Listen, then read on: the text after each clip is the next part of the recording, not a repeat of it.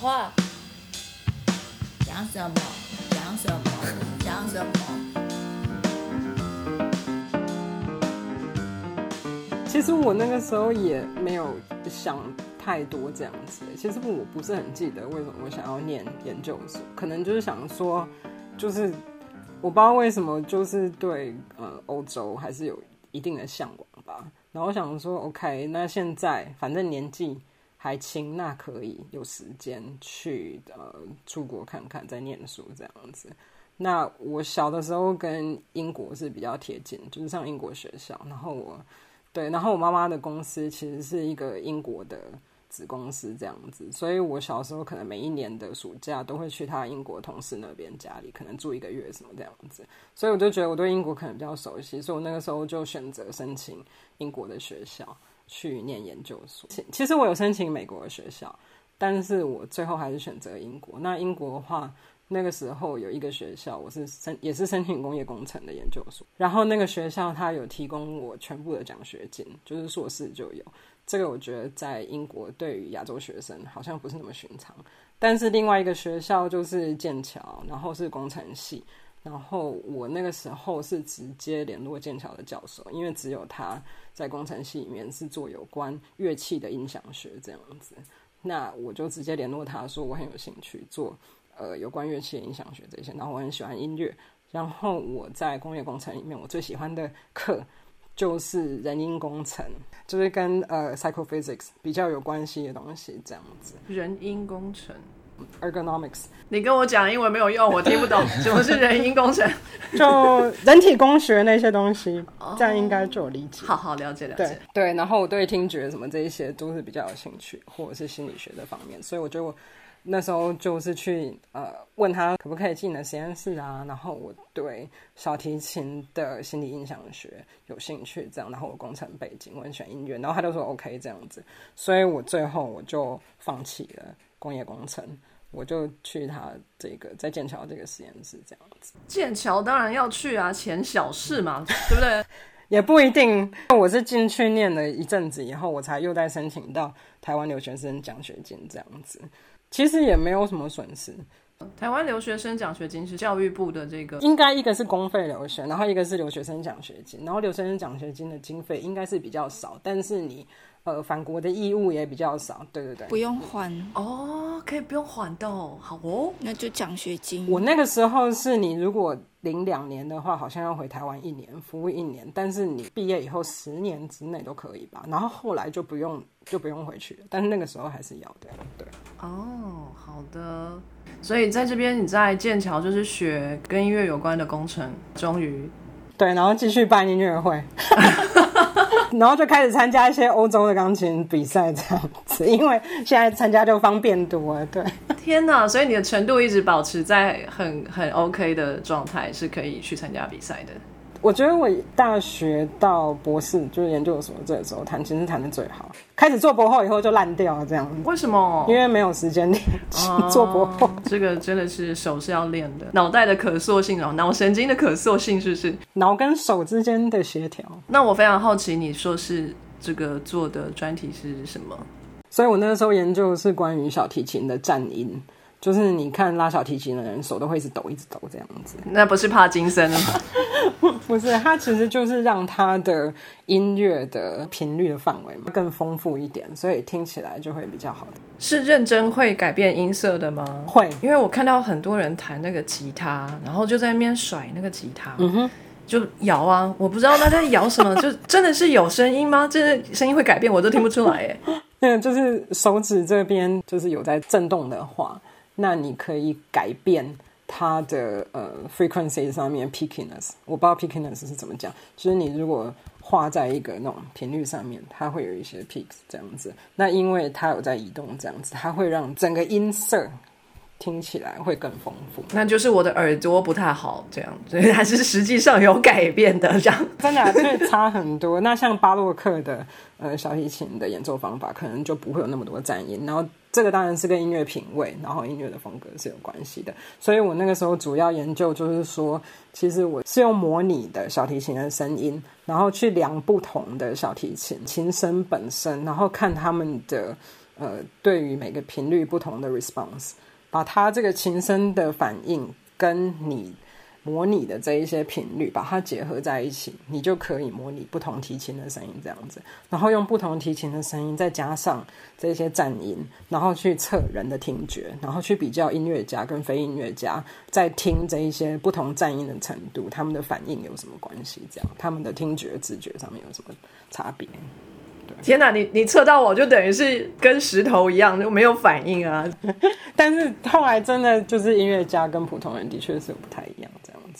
音乐家听到颤音会很敏感的，就是有可以分辨的出来，这样子比较敏感。而且如果你有加上琴声的这一些变化，就是说，如果这个声音它不是一个梯形的坡，应该这样说，因为你刚开始自想要模拟小提琴声音，是先用个梯形的坡这样子。如果你加上这个琴声的特征的话，音乐家去分别这些颤音可以分别的更好，因为他们的耳朵已经习惯了。呃，不同小提琴的声音，应该这样说。太帅气了，所以说音乐家可以分得出来真的音乐跟假的音乐的意思吗？就是真的从乐器里头发出来的声音，跟那个你模拟的用电脑模拟的，对，分别能力会更好。对，嗯，没关系啦，就给我那个电脑的就好了，没差，我就我都没差。你我觉得听得出来有听得出来烦恼，听不出来有听不出来的好处。对，就是你比较不会在那边吹毛求疵，说这个怎么这样？对啊，这个好像震动太多。对对对，这个太花俏，这个这个不行，这个不行。听了以后晚上就失眠。哎，那弗雷斯啊，你在这一个研究里头有没有找到知音啊？那就认识了很多音乐家。你是因为这样才要做这样的实验设计的吗？你是不是有私心？我觉得我在剑桥最大的收获就是。呃，因为像剑桥、牛津这种地方，他们是学院制的，那你就可以认识很多不同领域的朋友。所以我认识的人就不会只有音乐家或工程师，我就认识了很多别的呃专长的人，这样子。那我觉得这让我的生活经验更丰富。然后尤其我那时候常常开音乐会，然后还有我是我的。呃，那个学院的 Music Society 的 President 这样子，所以我就认识很多学院跟学院外的人，因为我要去组织这些音乐活动。那这对我来讲是一个非常有趣的一个生活。我那时候还蛮开心的，就是我虽然是做这个研究，但是我在这些人身上也学到很多别的领域的事情。对，所以我还蛮想念那时候的生活，因为这个之后。就一直跟音乐家或者是神经科学家在一起，人生就充满了彩色的感觉了。好，就国中、高中完全都是黑白的，而且怎么问都问不出来，全部忘光光。好，后面就可以开始 彩色了。对，而且比较有记忆。我在英国念书的时候，我的印象是英国的大学生喝酒真的喝得很凶。请问硕士生也是吗？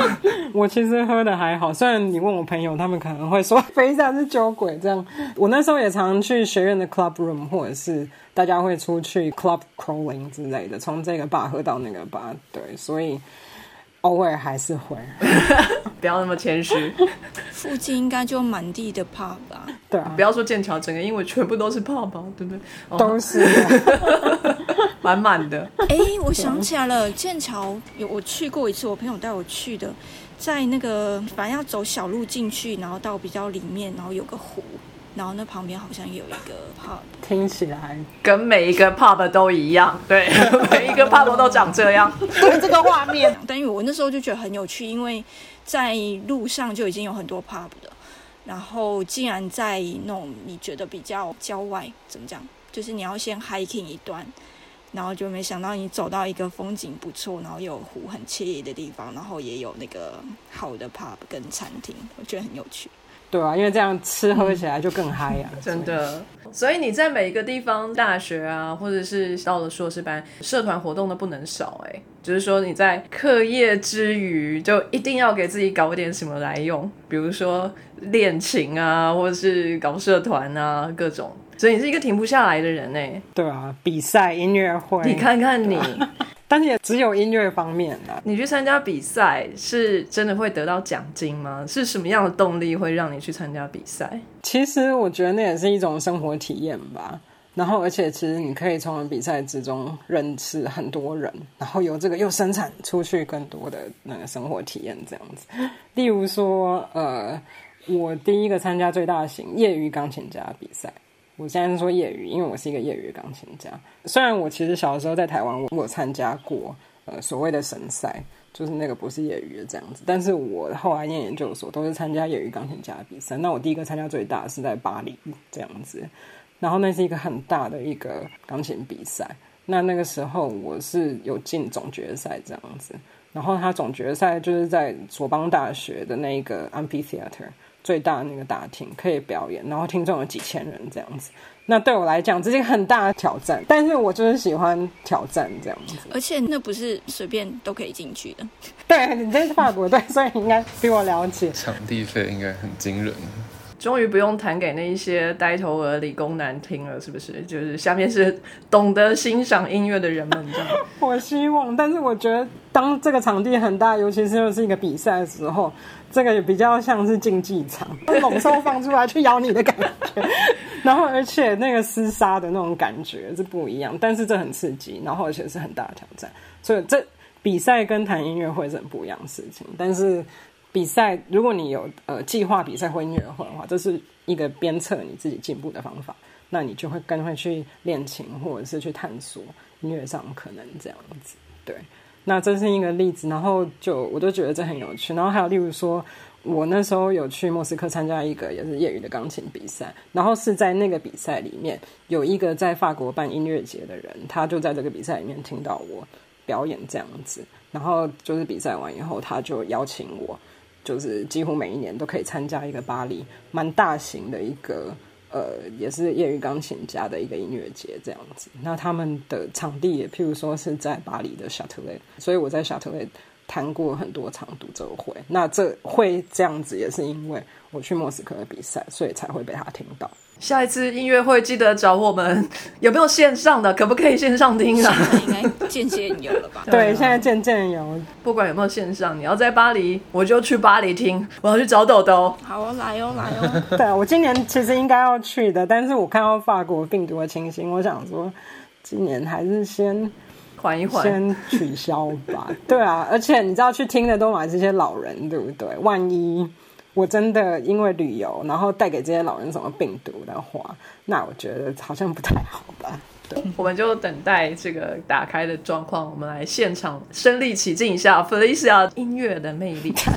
所以你的硕士生活也是过得非常的精彩。是，而且我还念了第二个硕士。其实，天哪，My God，你是这么有兴趣哦！我中间其实停了几个月，然后其实这是我人生中蛮混乱的几个月。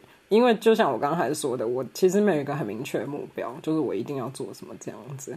所以我那时候在剑桥，就是我那时候念的其实是 MPhil，是研究型的硕士。然后很多人其实就是 MPhil 念完以后就直接博士，在同一个实验室继续把它念下去，念完这样。但是我那时候开始念博士，念没多久以后，我就开始觉得说，其实我对工程的兴趣没有那么大，而且我开始怀疑自我。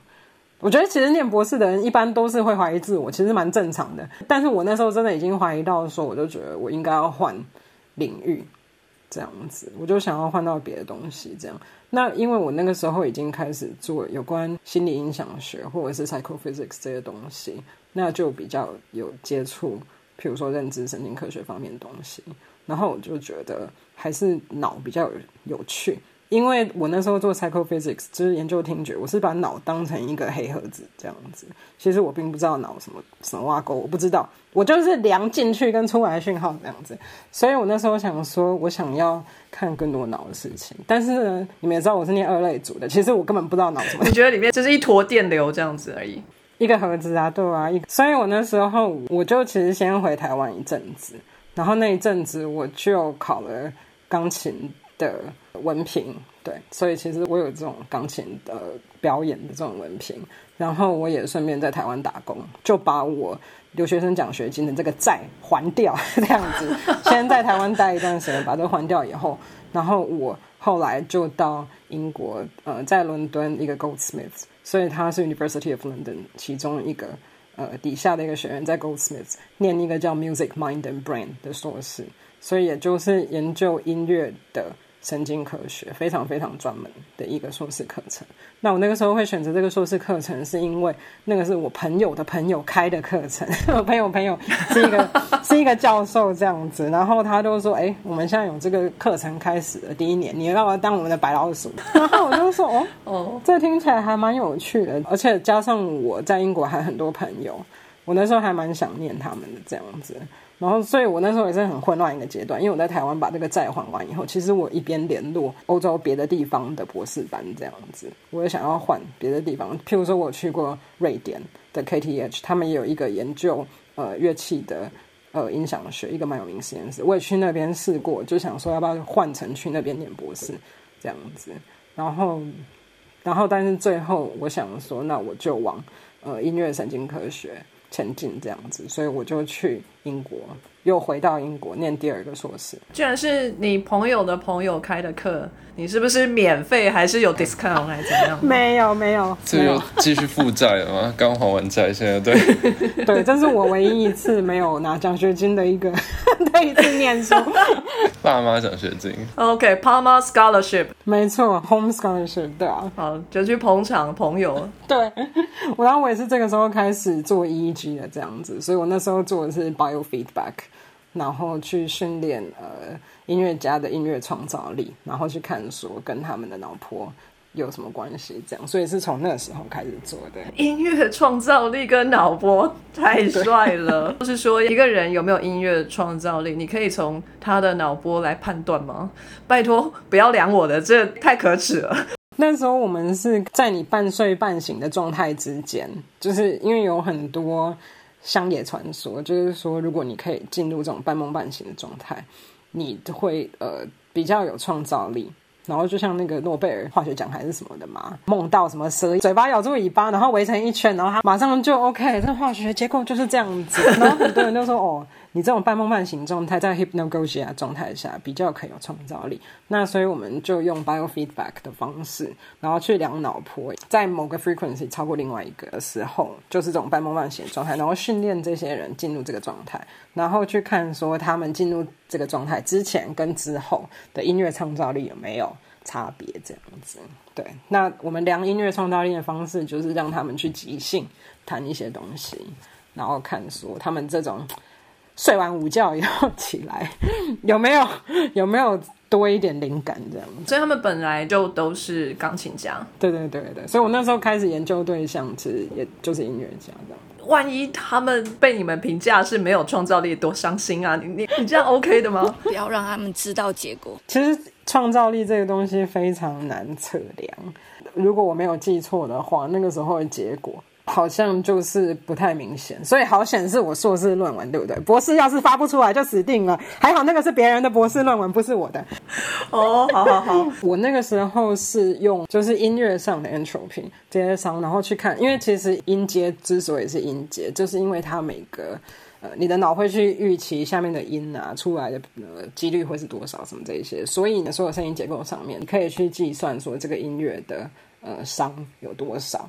它里面所谓的 entropy 有多少这样子？那我们就想说，OK，那 entropy 越大的话，那大概就是越有创造力吧。其实不是这样啦，但是这是一个很简单的一个 随便去弹都超高。如果是随机的话，那可能就很大这样，所以这个其实不是一个很好的方法。那当然也有别的测量的东西，但是那是我那时候主要用的方式这样子。但是反正做出来也跟 hypnagogia 没有关系，所以那就算了。OK，我刚以为你要举的例子是那个帕格迪尼睡醒来马上把梦里头的曲子就是谱下来，它就是魔鬼的声音的那个什么，没有，他们没有这样，受试者只是来睡觉而已。就特别好睡嘛。所以这个硕士的期间，你又去参加了几个比赛来着？哎，我忘记了。反正就是我念硕士到博士期间，我一直都在参加比赛跟表演这样子。OK，但是这一次对不起来，是在伦敦，伦敦更是一个非常呃活跃的都市，你在这边应该过得也很开心吧？其实还好，我觉得我在剑桥的时候开心很多，所以我那时哦候在伦敦的时候，对，其实我每个周末都还是会去我剑桥以前的学院跟我老朋友见面这样子，而且还有就是很大因素，就是因为在伦敦练琴的地方不好，那我生活快乐的指标就是练琴的品质，嗯所以如果练琴的地方不好，琴不好，然后那声音不好的话，我就不喜欢这个地方。嗯哼。但是唯一好处就是伦敦音乐会很多，所以我那个时候就可以去听伦敦音乐。对啊，对啊，伦敦音乐会真的很多，这是唯一的好处。嗯，那这样就结束了你的一个硕士，第二个硕士。那在这期间，你有稍微想一下啊，未来的发展是什么吗？我就觉得我这个人其实一直都没有什么规划。我爸妈不要听到这个节目没有？我那时候没有想说未来要做什么，但是就是模糊的感觉，就是我还蛮喜欢做研究，在这个硕士课程，这个就是一个呃 Master of Science，就不是 MPhil 课程这样。然后他的课程那时候规划就是邀请很多不同的学者去讲他们的研究啊什么这样子，有些 seminars。然后我就在跟这些学者交流的过程当中，我就觉得哎，好像做研究不错啊，这么多很酷的主题这样子。然后对啊，所以我那个时候心里就想说，哎，可能念个博士也还不错吧。所以我那个时候呃，快要毕业之前几个月，我主要就是都是在申请呃欧洲不同地方博士的课程这样子。OK，所以这一次也没考虑美国。对我那个时候申请的学校都是在欧陆，我有点忘记我申请哪一些，但是最后有上的一间是芬兰的学校，然后一间就是德国，我后来去念的这样子。你在申请欧洲各个不同国家的学校的时候，呃，你都不会担心这个语言的问题吗？就是你会特别去选英文学成的学校，还是你都觉得再学一个语言也 OK 的咯，没有问题的咯，这样吗？我觉得在自然科学方面，其实，在欧洲你都可以用英文念，这个都是没有问题的。而且我也只能用英文，因为我只会英文跟中文，基本上我也不可能再去选别的。对，所以我那时候像芬兰学校还有德国这些学校，学成通通都是英文的。嗯哼，而且我这人还蛮。蛮赶的，因为其实我那个时候还没去过芬兰，也没有到过德国，嗯，我就申请了。然后我那个时候签下卖身契的时候，其实我根本没有来过德国。但你是一个初生之犊不畏虎的心态，船到桥头自然直。我没差，我这个人一直都跟蟑螂一样。对我到哪里都可以活，没有关系。OK，cool。不过那时候是真的，就是没有考虑英，没有再考虑英国了嘛。那时候有这个就是想离开的感觉，所以才没有考虑英国。还是其实也是有申请。我那时候在英国并没有看到太多我想想要加入的实验室，所以我那时候看到都是研究音乐的神经心理学的实验室。所以为了要多了解一点，脑袋就往这个方向去找博士班，这样。对，然后我那时候会申请呃德国这一个实验室，主要。其中一个原因也是因为我那时候在写论文的时候，我就看了一本书《Music Motor Control and the Brain》，就是有关职业音乐演奏上面的动作控制这样子。然后他作者之一就是后来我的呃博士指导教授，就是 Professor a l t m u l e r 这样子。然后他在这个圈子呃，尤其是在德国非常有名。然后他所在的地方是汉诺威音乐院，是一个钢琴传统非常厉害的一个音乐院，所以我那个时候就上网去搜寻他的实验室，然后发现他有在找博士生这样子。然后我就我就申请，然后后来就上了这样。其实我那个时候，呃，芬兰有提供还不错的奖学金，然后而且我有申请，又申请到台湾留学生奖学金，但是是北欧类，所以如果我选择到德国的话，就是这个奖学金是不能拿的，因为就不是北欧这样子。但是我还是选择来德国这样子，因为我就是想要在一个音乐院环境下面做做科学研究，就各种视金钱为粪土，没有。我觉得德国算是一个不错的选择，也是因为，呃，如果喜欢古典音乐的人，就会对德国文化可能比较了解。就是德国在古典音乐文化上面是很强势的，小时候就看很多科学家什么，都是。德国这样子，所以我就觉得在文化上有一种憧憬吧，就来了。而且其实德国念书是不用钱，而且又付钱，所以也并没有视金钱为粪土，没有。而且这也不是钱的问题，如果你写在 CV 上，就是差很多嘛，是你付钱还是是人家给你钱，这个就差很多。所以 anyway，对啊，但是德国就就 OK。Right，这个博班的期间，真的有接触到这些古典音乐吗？有。所以我那个时候的受试者通通都是音乐家，都是钢琴家，因为我的呃实验的 task 就是要弹琴。我实验的对象有健康的钢琴家，还有一一组很特别的音乐家，就是患有音乐家肌肉张力不全 （musicians dystonia） 的这一些音乐家这样子。那我就是呃用不同的声音反馈 （auditory feedback） 上面弄得不一样。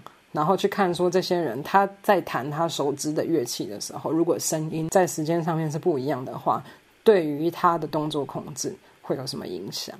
然后我也去比较说在脑波上面有什么影响，然后比较健康的人跟呃有这个动作障碍的钢琴家，也是做病人的研究，对啊。可是这样子的病人不多吧？真的。又是音乐家，然后又同时有这样的疾病的人，对，的确不多，所以他们能够看病的地方也不多。那很多就是到汉诺威，到我那时候博士指导教授的这个实验室来，呃，做肉毒杆菌注射这样子，这样可以缓解他们的症状。对啊，这个疾病跟弹钢琴有关系吗？是说是弹钢琴造成的吗？还是只是其他因素？是先天的还是后天造成的？都是一些很好的问题。Dystonia 有分很多种，它有全身性的，然后也有局部的，然后局部的又有分，就是跟你做什么活动有关还是无关的这一种。如果是先天全身的这一些，一般就是你呃跟基因有关系，没有办法改变，他天生就是这样。那这些患者他可能。就是平常是呃动作上面真的是非常困难，可能身体会扭曲或者是不自觉的一些动作这样子。那这是一种，然后另外一种局部性的呢，就是可能只有颈部，或者是只有呃眼睛，或者是只有手部。那像颈部这一些的话，可能就是他的头可能就会一直偏向一个方向，然后这是不自主，不是他不能控制的这样子。那局部的最有趣的就是有分为。呃，像颈部的这一种，一般跟他做的活动就不一定有关系，但是手部的可能跟他做的活动就有关系。例如说，有一种是 writer's cramp，书写的时候才会痉挛，或者是像是 musician's dystonia，在他弹他熟悉的乐器的时候，他才会有这一些呃痉挛或者是什么这一些症状这样子。那这一些都是跟他的呃知觉，还有他运动统合，就 sensory motor integration 是有关系的。所以也就是说，你如果呃改变他的听觉上脑所接受到讯息的话，对于他动作上面的这个障碍，可能也是可以改善，或者是有影响。这样。那像这种局部的，是后天造成的。因为他已经很熟悉那个乐器了，然后后来才发生这件事情的吗？心理作用。对，所以这是跟他呃训练的过程有关，就是学习弹琴的这个经历是有关系的。因为如果你长时间学习弹琴，尤其是音乐家都是从很小的时候在 critical age 就已经开始在那边学习的话，其实会对脑部有带来一些不一样的影响，甚至是结构上的影响，不只是功能上的影响。如果你的脑本来就是有某种因子啦。然后再加上你这些音乐上演奏的训练的话，就有可能会造成音乐家肌肉张力不全的状况。所以也是加减跟他的基因有一点关系。有关系，所以呃，musicians dystonia 的病人，一般家族的病史方面，别的家人可能有别的动作障碍。我深深的怀疑，你就是想要知道自己的脑袋长怎样，你才要去念这个博班的。没有啦，不过我博士的时候真的过得非常快乐，那应该是我人生最快乐的。时光之一吧，所以我从来没有后悔过。所以我那时候就是看脑距离比较远的区域，他们之间的 EEG 讯号的相位这样子。那这就有一点表示说脑不同区域之间协调上面的程度吧。所以我那个时候呃让音乐家弹琴的时候，有几个不同的情形，一个就是。呃，正常的声音，然后一个就是没有声音，就是他弹，但是是听不到声音这样子。然后一个情形是声音是有 delay 的。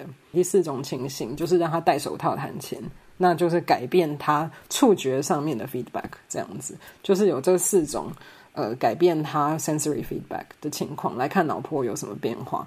那实验结果的话，就是显示说有动作障碍的这一些音乐家，他们的确有。呃，知觉上面，sensory 上面跟一般人不一样的地方，然后他们可能就是脑中间有太多 compensation，他可能中间的协调性就会更大，这样子。主要就是在控制动作，然后还有在统合知觉跟呃动作的区域，他们之间的相位可能就是跟平常人是不一样的。OK，然后这个是所谓的神经可塑性可以可以改变的吗？还是？非常的困难，有点困难。但是，呃，这些音乐家他们目前的治疗的方法可能就是治标不治本，就是在他有问题的这些肌肉，可能就是施打肉毒杆菌这样子。然后他们也可以重新学习弹琴，就是从头学起 sensory motor integration 这件事情。打掉重练，对对，打掉重练，那就要花非常多时间，因为你想他弹琴都花这么多年去练嘛，所以你要他打掉重练真的要很久，所以这个不是一个快速的方法。哎、我有一个突然的想法，可不可以把钢琴就是顺序倒过来？就是像你刚刚说，高音变低音，低音变高音，然后让他重新学习这个音阶的位置，这样会不会就好啦？这是一个好方法，但是恐怕你以后去弹音乐会都要带自己那台对，就运过去。因为我曾经有想过，就是想要练习我的左手，或是练习我的右手之类的，我就想要去定制一把吉他，是就是左手吉他或是右手吉他这样。反过来。吉他简单多了嘛，那个是钢琴就是比较难。这个肌肉张力不全的问题是，就是它这个力量不够嘛。可是现在不是有蛮多电子琴之类的是，其实只要碰到就就算了，不用按下去。所以用那种方式可能也可以，就是让它可以至少弹出什么音乐吧。其实我觉得中文叫肌肉张力不全，这可能就会让人误会。英文其实是 dystonia，也就是说他肌肉是无法协调，所以他其实不是力气不够。譬如说，呃，在控制手指上有问题，他想要弹哪个音的时候，他可能小指就会整个弯起来，而且非常紧，这样子，他完全是不能用他的小指这样子。尤其有些人，他甚至是在弹某个乐句的时候才会发生这种事情，所以是脑在控制手指的时候有问题，不能做他想做的动作，而不是说他的力气不够。我常常有这个问题啊，我肢肢体超不协调的。就会有更高阶层的心理的因素，就是恐惧回忆造成，可能要吃一些精神药物。对，V 边说的好，所以 dystonia 它有分是不是 psychogenic，所以有一些人他的确是 psychogenic，嗯，dystonia 这样子。所以这个在诊断上面也还蛮有趣，但是我不是医生，我只有那个时候去参参加很多 dystonia 会议的时候，你知道晚上大家喝酒的余性活动，就是大家一堆医生可能就看这个影片，然后就开始吵说这个人到底有没有 dystonia，这个人是 psychogenic dystonia 吗？之类这样子职业病对，这不能好好看个电影 吗？烦死了！哎，那在这个博士的期间，你就是好好的了解了一下脑袋，完成了你当初想要念这个博班的这个愿望。那你也的确多了解了有关于脑神经的东西，你就满足于此了吗？那下一步又是什么呢？其实我下一步也没有想很多，那个时候就只有想说，博士念完以后，我就想要开始工作。就你除了工作也没有东西可以念嘛。再来一个博士啊，不是硕士都两个了吗？博士也可以来一个两个吗？对我以前真的有一个助理，他现在在念第二个博士，我就不知道他为什么要这样对待自己，但是有些人就是这样子。可以说他是猴子吗？哦，没有。还有一个选择是去念医学院，哦，不要这真样。的不要，我不行这个不要，我还没有到这种程度。真的那真的是要去看一下精神科。所以我那时候就开始想说要工作这样子。那因为我还蛮喜欢德国的，而且我还蛮喜欢研究环境。可是就是说那个时候也太单纯吧，所以我申请的其实都是博后的工作。就都在德国。其实也没有，所以我那个时候其实有拿到一个博后工作，是在阿布达比。然后要不是因为，因为我那时候认识我现在先生，就那时候还是男朋友，要不是因为阿布达比有说，就是呃，如果没有结婚的伴侣是不可以一起去住的这样子。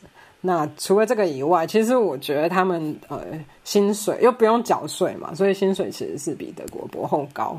然后呢，就觉得可以去不同的国家体验也不错。这样，其实我并没有很排斥。去多认识几个石油王子，你不要带老公去了，是，哎呀，然后我另外一个呃机会是在德国呃另外一个城市这样子，但是就是跟法国交界，有一点边缘的地方这样子。然后还有一个就是哥廷根，嗯，那个时候是有什有什么不结婚的坚持吗？也是可以结婚之后再过去为。了石油王子啊，也是可以，但是我觉得还还没有交往够久啊，而且我那时候不是一个很想结婚的人，对啊，后来是被骗婚，对对所以就没有搬去，然后我就还留在德国这样子。OK，所以在这边，哎，你就做了你的第一份博后工作。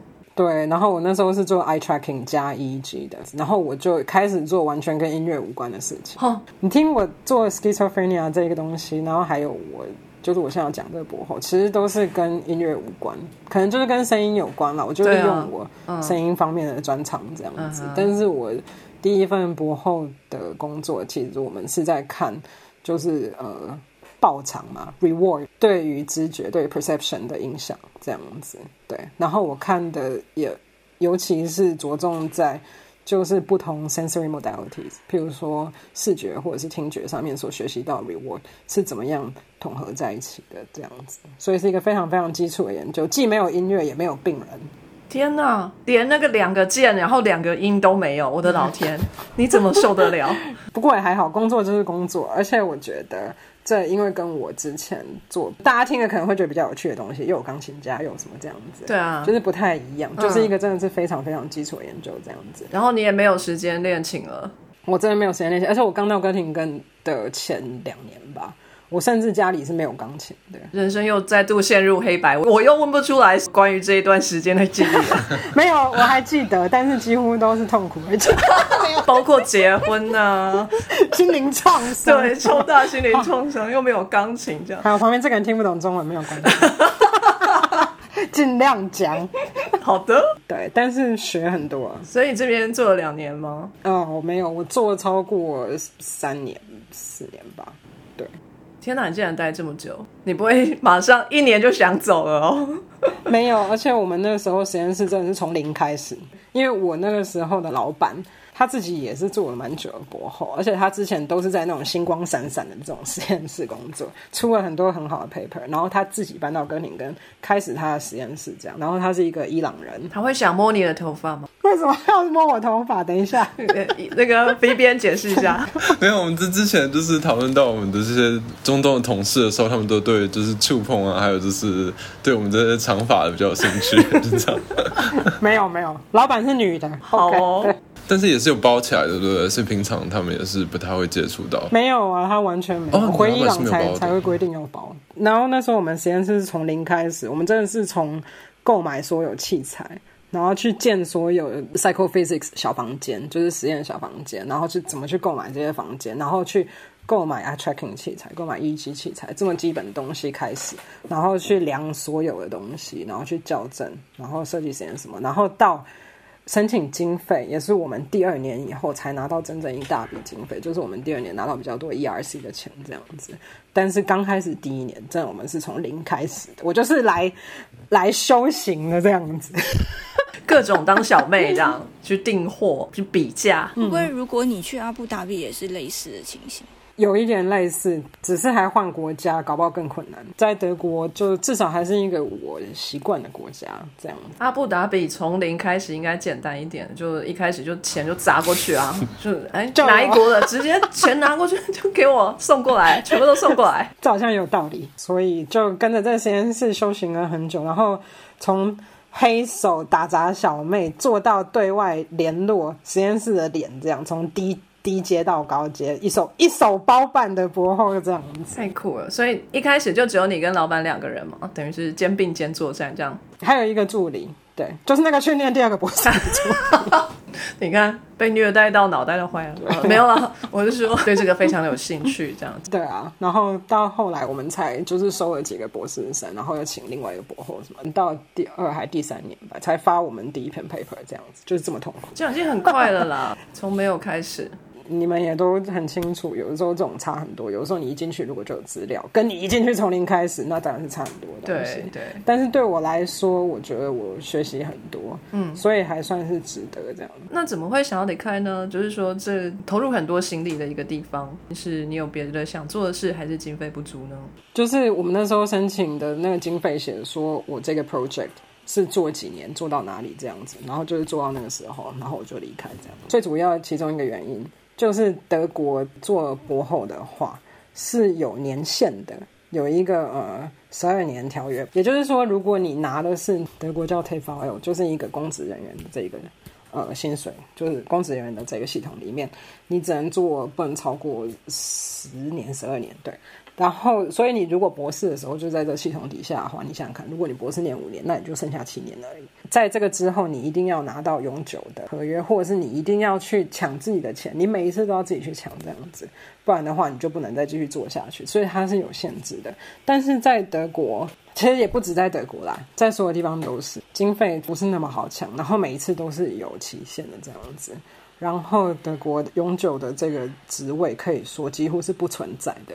那我也知道，我自己是不可能当教授，因为连教授都有分很多不同的等级。刚开始其实也不是永久职位，所以我觉得在德国以一个外国人讲非常困难。然后我很清楚的看到我的波斯老板，他非常的杰出，但是就以他都已经做过这么痛苦这样子，那我觉得我不可能很好过下去这样。那另外一个原因，也就是说，我先生其实本来也是在柏林有自己的实验室，他以前是一个 PI 这样子，但是他做完以后，他就进入业界工作。那我就看到他每天都闲闲的，你知道吗？然后又赚的比我多，我就开始怀疑说，怀疑人生为什么这么不公平？但是当然每个人志向是不一样，就是你选择自己喜欢、自己有意义的事情这样子。但是我看到他这样以后，我就开始觉得说，嗯，我是不是要？去找别的机会，然后而且如果博后做的越久的话，要离开可能就会更困难这样子。当然也要看你想要离开去哪里了。所以我就开始找别的机会，这样。其实我找别的机会已经找一段时间了，一直到最近可能因为病毒的关系吧，才觉得狠下心来。OK，那就那就这样吧。对，就觉得我生命中可能很多呃事情优先顺序什么的，就可能有点影响这样。但是我那个时候就是还蛮幸运的，因为那个时候就是呃，Primate Center 的这个教授他自己来找我，他就说，因为他需要我的专场这样子，因为也还在哥廷根里面，那对我来讲是非常省事，因为我先生在这边有还不错的工作，所以既然他找我呢，那我业界就可以暂缓，我就你找我就去做吧。而且他的 project 听起来还蛮有趣的啊，然后而且。他的学生听起来真的需要帮助的，至少出现了键盘，就是稍微有点吸引力了，对吧？所以他找我就跳，我就这样子。对，对于未来的规划，基本上就是朝业界发展这样。那有没有更长远一点的规划？比如说你在英国念剑桥的时候很开心，然后其实是一直很喜欢英国的，但是到了德国来之后，你也觉得德国很不错，想要留下来。那在未来的计划里头，你会把你的人生放在哪一个地理位置呢？我觉得我可能还是把我自己放在欧洲，但是我们并没有很想回英国这样子。然后我说回是因为我先生是在英国念博士的，这原因是因为就是社会制度不一样。我现在还蛮习惯德国比较社会主义。的这种制度，这样就是你缴税缴比较多，但是社会福利是非常好的，然后可能也比较平等，这样，所以我现在是比较习惯这样子。那我也不会排斥说搬到，譬如说别的北欧国家，嗯，或者是去瑞士也是可以。啊，瑞士超资本主义的哦，这不太符合你刚才讲的。而且瑞士的呃签证的条件非常的严苛，那可能就比较。没有可能搬到德国瑞士边境，然后住德国，然后来瑞士 就是打一下杂也可以。不要，你知道我最讨厌巴手，我不想再去。对对对，真想其他地方，根本不要把手其他城市。所以，的我可能还是在看呃德语系的国家，例如说德国、奥地利啊，然后或者是一些北欧国家这样。如果我们要搬到台湾的话，因为他不会中文，这个他可能就有困难一点。然后我在台湾也没有什么人脉，因为其实我。呃，从大学以后我就离开台湾这样子，所以我觉得台湾可能就没有那么容易，而且呃，回去的话呢，又回到爸妈身边，有有好有坏了，所以我想可能还是会选择留在欧洲吧。德国已经算舒适区我追求的是就是呃有成长动力，是一个有挑战性的工作。但是在合约上面是有舒适度的，对，合约跟薪水要舒适，但是工作本质不用舒适，对，应该这样说，对，博后就两个都没有舒适嘛，所以也是。为什么是特别喜欢德语系的国家？嗯，你有学会德文了吗？不是说特别喜欢，因为我已经习惯了，对啊，我会我会讲德文，因为不好意思，本人对德国有一个。偏见，因为我都去德国周边的国家旅游，然后就被这些国家教育说德国是坏人，他们杀了我们好多人来着。对，所以我一直很不喜欢德国啊。哦，那可能就是我的偏见这样的，不好意思。对啊，那以前的事情啊，对，对现在德国人当然有很多机车的地方，但是呢，你习惯就好。好，OK。所以那现在对于未来的打算，进业界，然后可能继续留在欧洲的国家。这个希望呢，有机会可以听 Felicia 好好的弹一曲这样子，好然后发着粉红色的光这样，好、哦，希望以后你练琴，练琴。找到的工作可以让你有空练琴。对，那我们节目最后呢，都会问我们的来宾一个问题，就是说，如果现在呢有一个呃是正在就读研究所的学生，呃，他非常的迷惘啊，不知道呃该留在学界还是进入业界，还是该走第三条路呢？还在一个十字路口的一个小朋友来问你，想要有一些建议，不晓得你会怎么跟他说？可能会对这个人说做你想做的事情，但是你第一个就是你要先了解自己想要到底是什么。对，因为做你想做的事情，首先你要知道才可以做嘛。但是不要觉得说彷徨是一件可怕的事情还是什么，因为我觉得每个人其实都是在一个彷徨的状态，很少人知道说自己以后要做什么什么，所以这是很正常，不要害怕。那我觉得最多能做就是说，你要认清事实，知道自己的能力在哪里，然后你想做的事情在哪，你离你想做的事情有多远，这样尽量去拓展自己的眼界，然后尽量去做吧。而且我这个人一直都还蛮乐观的，不管你现在去看你以前是怎样，我觉得能够到你现在这样，那你以前做的决定，那就是最好的决定，啊不要去想。OK，往下看会发抖，往前看就不会。脚就软了，没有？但是认清事实，然后不要降低自己的标准。非常谢谢 Felicia 的建言。那我有一个问题，就是当你现在就是回想起 When you were a little girl，你的 musician dream，你现在觉得如何？有没有有一天就是退休之后会成为一个闪闪发光的音乐家？不会，这件事情永远不可能发生，因为现在音乐家的要求是你可能十二岁就已经要得过国际大奖这样，所以这个、哦我不可能再回去十二岁。但是我觉得我做的决定是很好的，因为我可以用我喜欢的工作来支持我喜欢的嗜好，这样子，我觉得这是一个最好的选择。说不定你念了这个脑袋的这个学问这么多，哪一天你就改造一下自己的脑袋，变十二岁，从那个时候开始出发。叫 Elon Musk 先去找他的硕士者做，我不要，先把他的那个电脑网络上传所有的巴哈乐曲，先上传以后我再来看看。那大家都是音乐家，大家都不用练琴啊。是你未来的工作跟音乐有关吗？嗯，没有关系，对，跟我知道的科学的知识比较有没有考虑创业，把这些东西结合起来？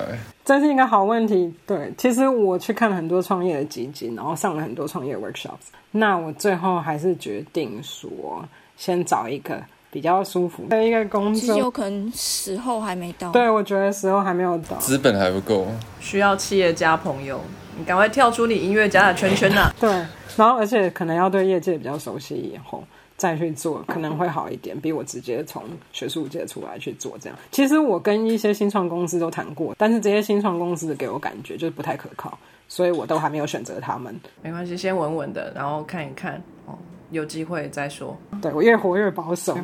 跟年纪成正比好吗？我们现在已经不能再冲了，好不好？停一停，可以了。对，还是可以呀、不管几岁。好，今天非常谢谢 Felicia 的时间，跟我们讲了这么精彩的人生故事。谢谢你们，丰富哎、对啊，真的非常丰富。然后这个我就搞威。不会啦，非常精彩，让我知道原来也有科学家兼音乐家的人，完全无法结合的两件事。呃，可以带给大家一种就是很正向的感觉，然后积极乐观的面对人生，就是眼前的挑战等等。嗯，非常励志。希望可以，怎样都可以活下来。然后又很多元、多彩多姿。好啦，我明天就去报名钢琴课好了。你只会说五分钟啊，等下你又说你要做别的了。不是你要说我已经离十二岁太远了，这不可能的事情。这样好好好，那今天就大概先到这边喽，跟大家说声再见吧，拜拜。拜拜。非常感谢各位听众的收听和支持，特别要感谢各位赏杯咖啡的朋友，在 First Story 上的 Costy Lover。Jin 以及匿名赞助者 p a t r o n 上的 Yi Chuan Wu Newton、Catherine、Evan Wang、Eddie Hu、Yi Chuan Wu、Elliot Barrett、Adam Joe、Ernest、Nikki Hu 以及 Howard Su。Sky in the World 在各大 Podcast 平台都能收听得到，Anchor、SoundOn、Spotify、Apple Podcasts、KKBox 都能搜寻得到 Sky in the World 的节目。